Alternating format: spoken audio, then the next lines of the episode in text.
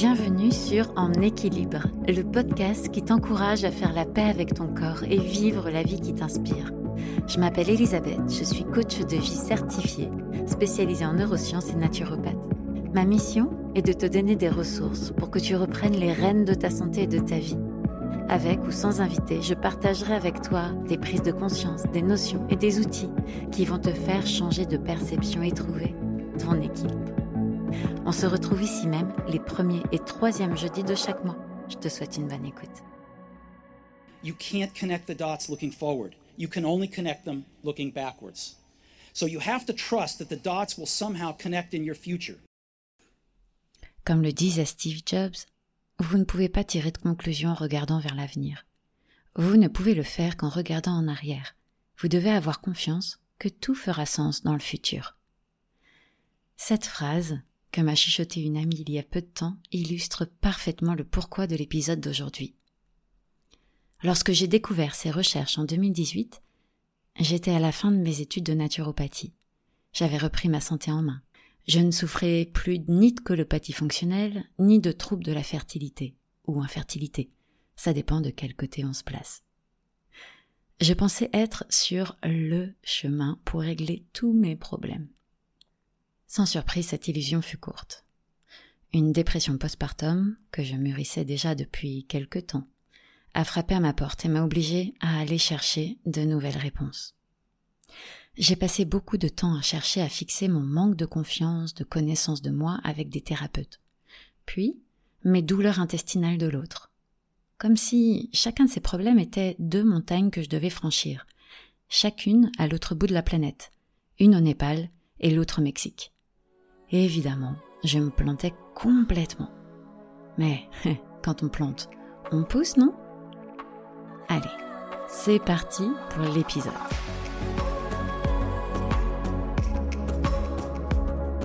Ces dernières années, les études sur la microbiote et l'axe intestin-cerveau ont été très fructueuses. Elles ont mis en évidence cette voie de communication qui jusqu'ici avait été totalement occultée. Elle porte une nouvelle façon d'envisager le lien entre la santé et le bien-être mental.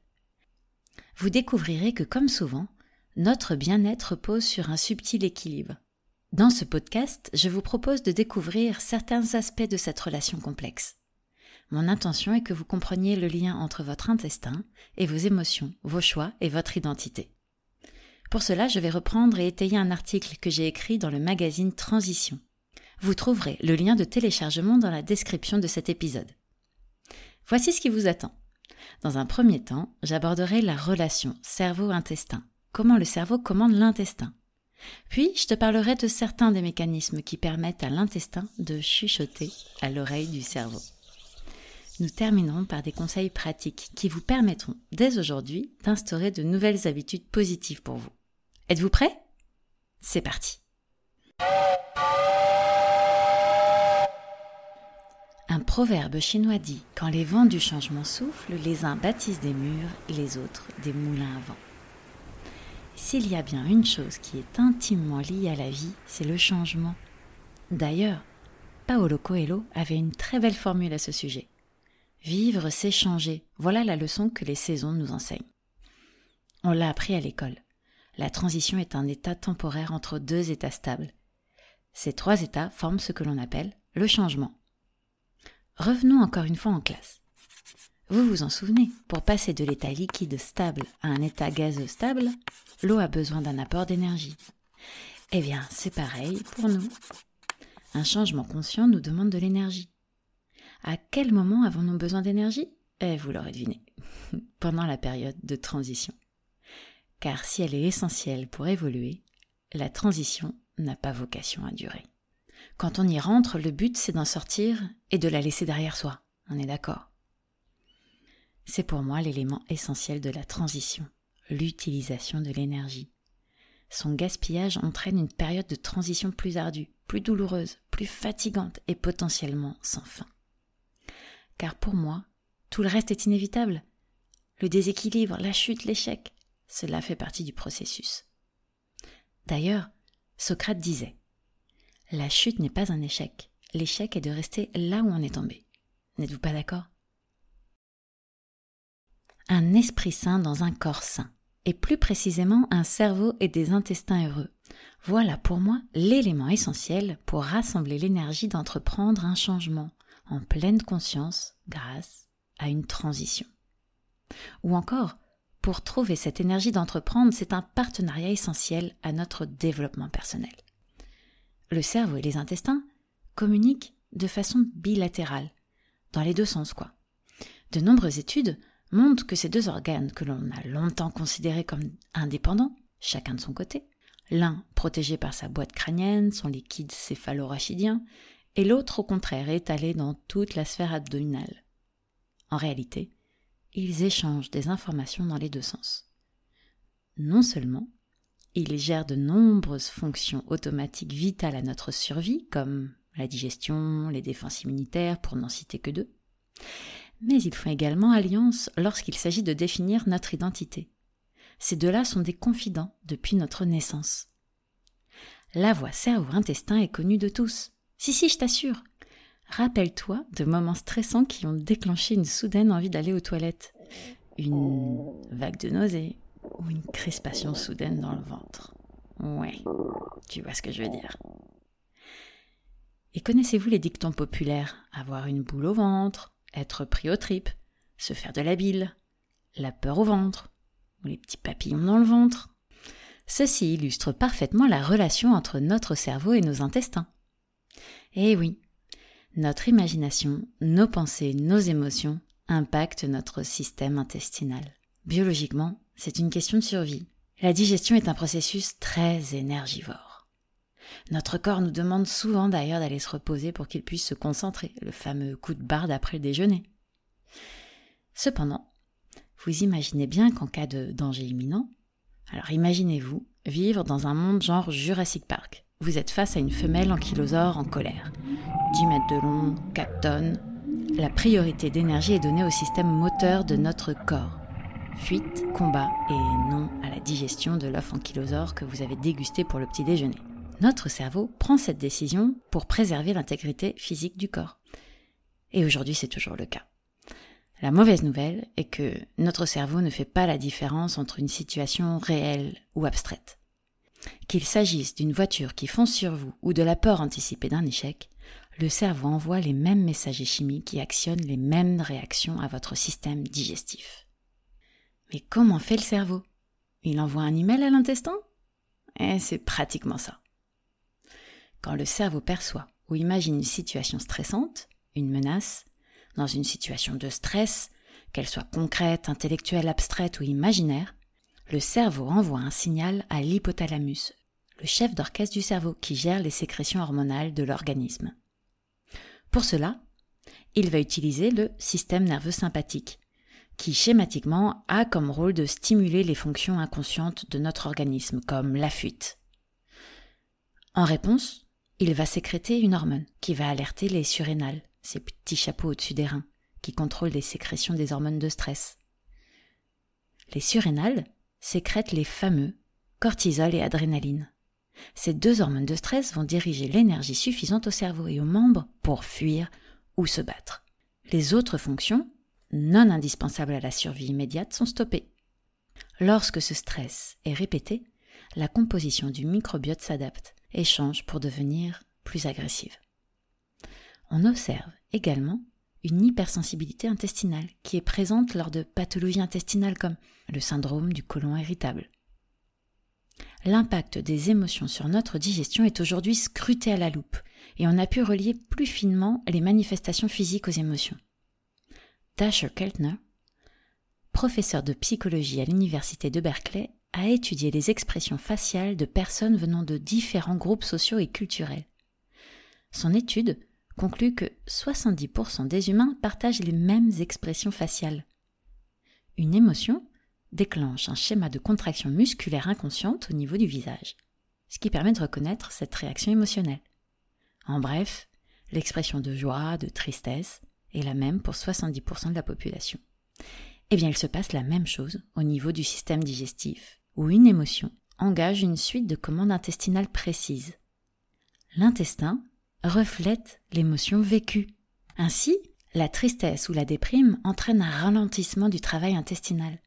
La colère entraîne une accélération des contractions de l'estomac et des intestins.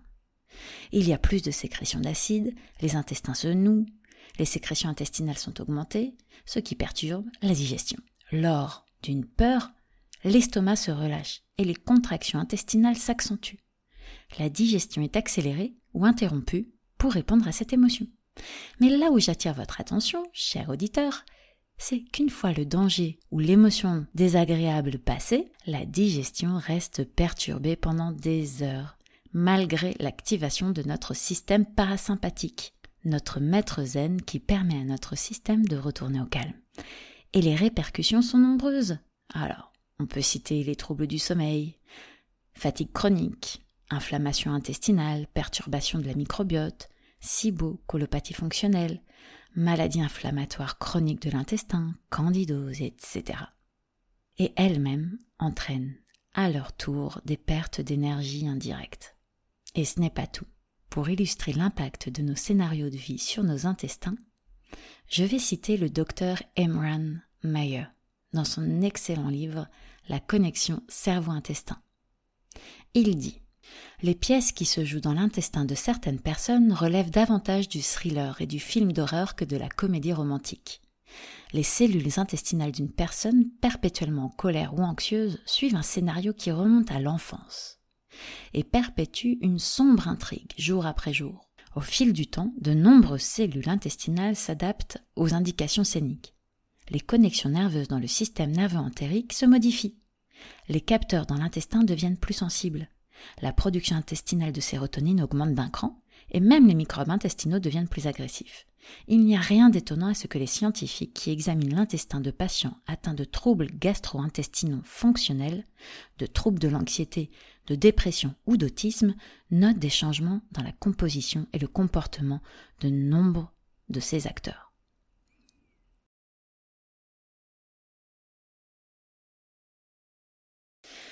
Alors maintenant, dans les phases de transition où le doute nous assaille, où les émotions sont intenses, puisqu'on expérimente de nouvelles façons d'être et d'agir, vous imaginez à quel point les intestins sont brutalisés? À quel point on perd de l'énergie? Et quelle conclusion en tirer? Comment conserver au maximum son énergie? Qu'il faut rester zen coûte que coûte? Que si on veut on peut? Que c'est uniquement la faute des croyances limitantes? Qu'on n'est pas assez résilient? Qu'il faut changer de mindset? Mais saviez-vous que tout ne se passe pas que dans la tête? Mettez un super pilote de course avec un moral à toute épreuve et une volonté d'acier dans une voiture sans essence, eh bien je peux vous garantir que le résultat sera le même derrière le volant qu'avec un sac de patates. La voiture n'avance pas. Ces dernières années ont vu apparaître de nombreuses études sur le lien entre le microbiote, l'intestin et le cerveau. La neurogastroentérologie a même promu le système nerveux entérique, celui qui contrôle le système digestif, au rang de deuxième cerveau, avec ses 200 millions de neurones.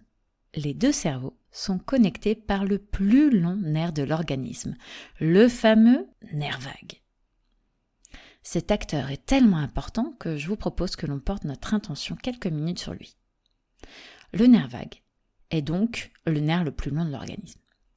Il fait partie du système nerveux parasympathique, qui schématiquement s'apparenterait à un maître zen. Sa fonction est d'économiser l'énergie.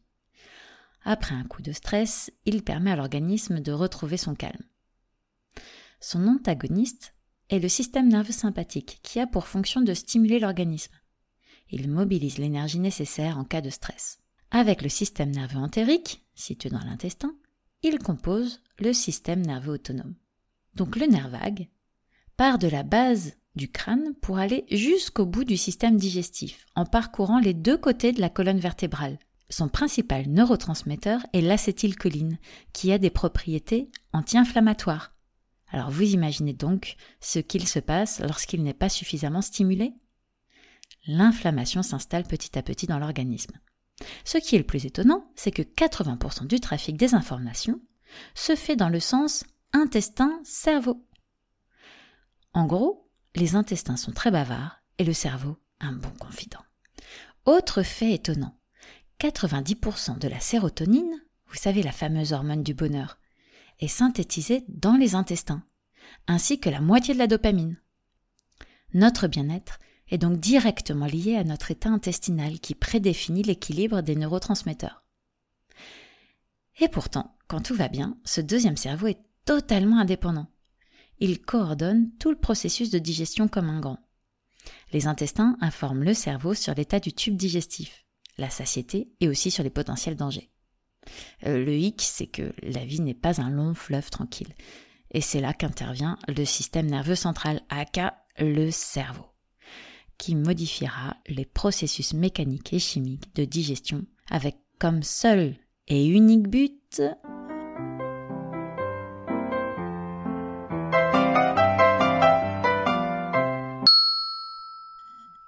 Non, pas de nous rendre heureux, mince, ou zen. Mais de conserver l'homéostasie, c'est-à-dire l'équilibre qui permet la survie de nos cellules, donc la survie. Lorsque ce deuxième cerveau reçoit ou perçoit des images de stress du cerveau, il modifie non seulement des réactions chimiques et mécaniques dans le système digestif, mais il envoie lui aussi des messages de stress au cerveau, qui à son tour prolonge les sensations de mal-être, la déprime, le brouillard mental, etc. Vous voyez un peu le cercle vicieux? Le système nerveux entérique, notre deuxième cerveau, peut aussi être victime de la détresse de notre microbiote, fortement impacté par notre hygiène de vie et par nos émotions. Eh oui, le nerf vague transmet partout le bulletin émotionnel de notre cerveau. Notre intestin contient de 2 à 10 fois plus de bactéries que l'ensemble des cellules du corps humain, et mille fois plus que les étoiles dans le cosmos. Statistiquement, nous sommes plus bactériens que cellulaires. Chaque être humain a sa propre carte d'identité bactérienne. Il n'y a pas deux personnes qui partagent le même microbiote.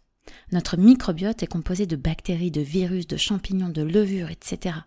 C'est un savant mélange d'amis, que l'on nomme la flore bénéfique et d'opportuniste, qui joue un rôle de protecteur tant qu'il reste sous contrôle. C'est donc un fragile équilibre qui, s'il est rompu, entraîne des problèmes de santé.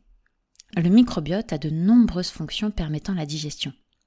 La création de vitamines, la régulation du système immunitaire et émotionnel. Certaines bactéries sécrètent même le GABA. Le GABA, c'est ce neurotransmetteur comme un maître zen qui nous apaise et nous apporte la sérénité. Quand on en manque, on est stressé, anxieux.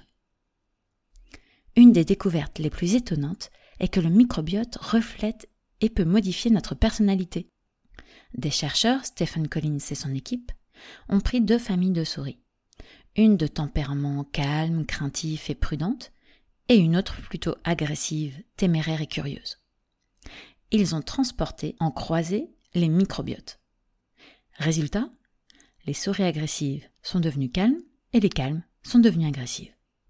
Une autre étude très parlante, parue dans la revue Human Microbiota Journal, a évalué la relation entre microbiote et traits de personnalité. Ils ont démontré que la composition du microbiote intestinal ainsi que sa diversité sont liées à des différences de personnalité les personnes avec une vie sociale active, une personnalité extravertie ont un microbiote plus diversifié et une meilleure santé. Les personnes avec un haut niveau de stress et d'anxiété ont un microbiote moins varié. Si la qualité du capital initial de notre microbiote qui nous est donné à la naissance dépend de facteurs que nous ne contrôlons pas, comme l'alimentation de notre maman pendant la grossesse, le type d'accouchement, s'il y a eu allaitement ou pas, c'est ensuite à nous de le faire fructifier ou de le protéger par l'alimentation, l'activité physique ou nos scénarios mentaux pour pouvoir en tirer le meilleur parti, notamment en termes de sources d'énergie. Ainsi, une vie sous le signe du stress provoque une tempête de dysbiose intestinale. Je le constate de plus en plus fréquemment chez mes clients. Et le stress généré par l'actualité ne fait qu'augmenter cette tempête. Notre esprit et notre corps sont donc intimement liés. Sans l'harmonie du corps et de l'esprit, l'énergie s'éparpille et se gaspille. Sans énergie, pas de phase de transition possible. Sans transition, point de changement. Voilà pourquoi il est à mon sens si important de prendre soin de tout le spectre de notre être pour vivre pleinement de transition en changement. Maintenant, vous comprenez peut-être pourquoi je fais ce que je fais. ok, je précise. J'aime accompagner mes clientes, des entrepreneuses, à trouver leur voie et se créer une vie pro et perso en équilibre pour qu'elles puissent à leur tour inspirer les autres. Je crois que pour trouver sa voie, se créer sa place, trouver un projet qui nous tient à cœur et aller jusqu'au bout de sa réalisation, un des premiers pas est de fluidifier cette communication et trouver son équilibre. C'est une aide précieuse pour se sentir soi, se redéfinir, pour oser aller vers de nouveaux challenges. Changer ce blabla du mental qui nous recouvre d'excuses de oui mais de frissons de peur ou de honte. Alors est-ce que ça signifie que je dois changer mon alimentation, que je dois gérer mes émotions, maîtriser mes pensées, changer de mindset, me mettre au bain froid, avaler des huiles essentielles, faire du sauna, faire péter mes croyances? Peut-être. Non. Ou éventuellement. Je vais peut-être vous décevoir, mais il n'y a aucune réponse toute faite ni de protocole. Pour certains, ça prendra tout son sens de revoir son alimentation et de faire tout ça. Pour d'autres, il sera préférable de gagner en énergie, en connaissance de soi, pour oser aller regarder ce qu'il y a derrière l'alimentation et le fait de prendre soin de soi. En soi, une technique est une technique, n'a pas plus de valeur que ça si elle est appliquée à tous de la même façon. Et je suis prête à parier que tu trouveras sur le net ou dans ton entourage des études ou des spécialistes pour et d'autres contre, avec des arguments justes et appuyés sur euh, la science par exemple. La façon dont on prend en main sa santé, les scénarios qui tournent en boucle dans nos têtes, n'est juste que la partie visible de l'iceberg. Dessous, il y a sa vision de soi, s'accorder de l'amour et du temps, les phrases répétées depuis l'enfance, les croyances acquéries avec le temps, la peur, l'épuisement, les traumas, l'autorisation, et bien d'autres choses que vous seul et votre inconscient savez. Bon, ceci dit, et pour me contredire, je crois qu'il y a des basiques à respecter.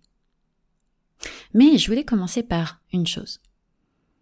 Il ne sert à rien de se gaver de compléments alimentaires. Si vos intestins souffrent, si l'équilibre des neurotransmetteurs n'est pas là, prendre des compléments conseillés sur Internet ou pris hasardeusement en magasin ou dans les pharmacies, dont les ingrédients sont en très grande majorité d'origine synthétique, n'auront d'effet que de vider votre portefeuille, surcharger votre foie. Je ne dis pas non aux compléments. Je dis cherchez la raison derrière.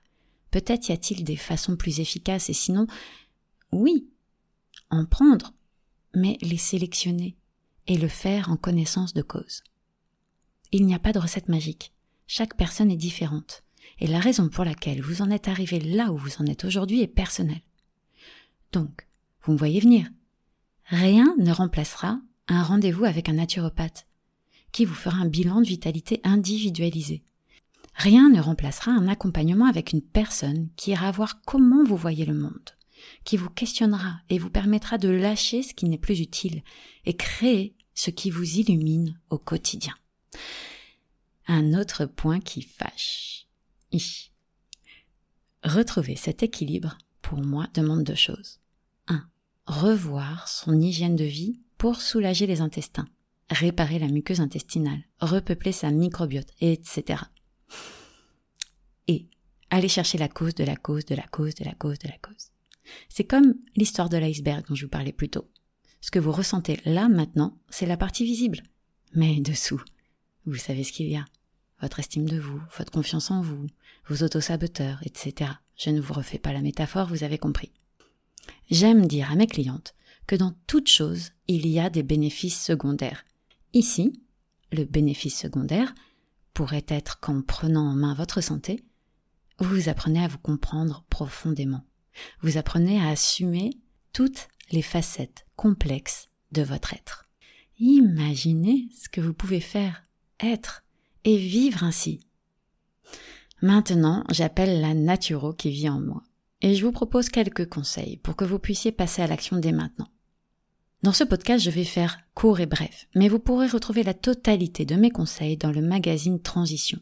Tous les détails sont le descriptif de l'épisode. À vous de choisir ce qui vous parle ou pas. Dans un premier temps, je vais vous proposer d'apaiser le mental et de réguler le système nerveux. Il s'agit de faire un bilan de ce qui vous prend de l'énergie et ce qui vous en donne avec cet exercice. Tenez un journal de bord quotidien avec d'un côté ce qui vous prend de l'énergie, comme faire les courses, appeler Martine, etc. Et de l'autre, ce qui vous donne de l'énergie. Prendre une douche, marcher, penser à ma fille, le soleil du matin, etc. Au bout d'une semaine, vous serez capable de vous tenir éloigné des activités énergivores superflues et de favoriser celles dont le bilan d'énergie est positif. Ensuite, utilisez votre super pouvoir. Bah oui, la respiration. Elle permet de réguler notre organisme et de nous apaiser. Vous pouvez tenter la cohérence cardiaque. Il s'agit de faire des inspirations et des expirations de 5 secondes pendant 5 minutes, 3 fois par jour je m'appuie sur l'application Respirelax Plus. Soyez curieux et intrépide. Ne vous refermez pas sur vous. Nourrissez-vous de contenus qui bousculent votre vision de vous et de la vie, avec l'intention d'apprendre et de faire des prises de conscience. Des lectures, des vidéos YouTube, des reportages, des podcasts, etc. En 5. Et pour finir, voici quelques conseils pour nourrir votre corps et votre cerveau. Voici ce par quoi vous pouvez commencer. La première chose serait de lire les étiquettes de vos produits de consommation et de compléments alimentaires. Plus la liste est courte, et mieux c'est. S'il y a des aliments qui ne peuvent pas pousser dans un jardin, évitez. Tous les nanoparticules, les conservateurs, les émulsifiants viennent abîmer votre barrière intestinale. Ensuite, bannissez les produits antimicrobiens. Que ce soit pour le ménage ou votre peau, ils détruisent la flore intestinale et sont des perturbateurs endocriniens. Mangez bio et des protéines de qualité. Elles contiennent les acides aminés nécessaires aux neurotransmetteurs. Les œufs, les poissons, la viande, etc. Augmentez votre ration de légumes et de fruits qui contiennent des fibres indispensables à votre flore. Les légumes devraient constituer 70% de votre assiette. Et enfin, soyez doux et indulgent avec vous-même. N'essayez pas d'aller trop vite. Prenez votre temps. Aimez-vous Écoutez-vous, écoutez vos sensations, car votre corps sait ce dont il a besoin. Merci d'avoir écouté cet épisode. Si tu as aimé, n'hésite pas à t'abonner et à en parler autour de toi. Tu peux aussi soutenir ce podcast en y attribuant la note de ton choix. Si tu veux en savoir plus, rejoins ma communauté sur les réseaux sociaux, mon blog et ma newsletter. Les infos sont dans la description de ce podcast. Je te donne rendez-vous dans deux semaines pour un nouvel épisode. En attendant, prends soin de toi.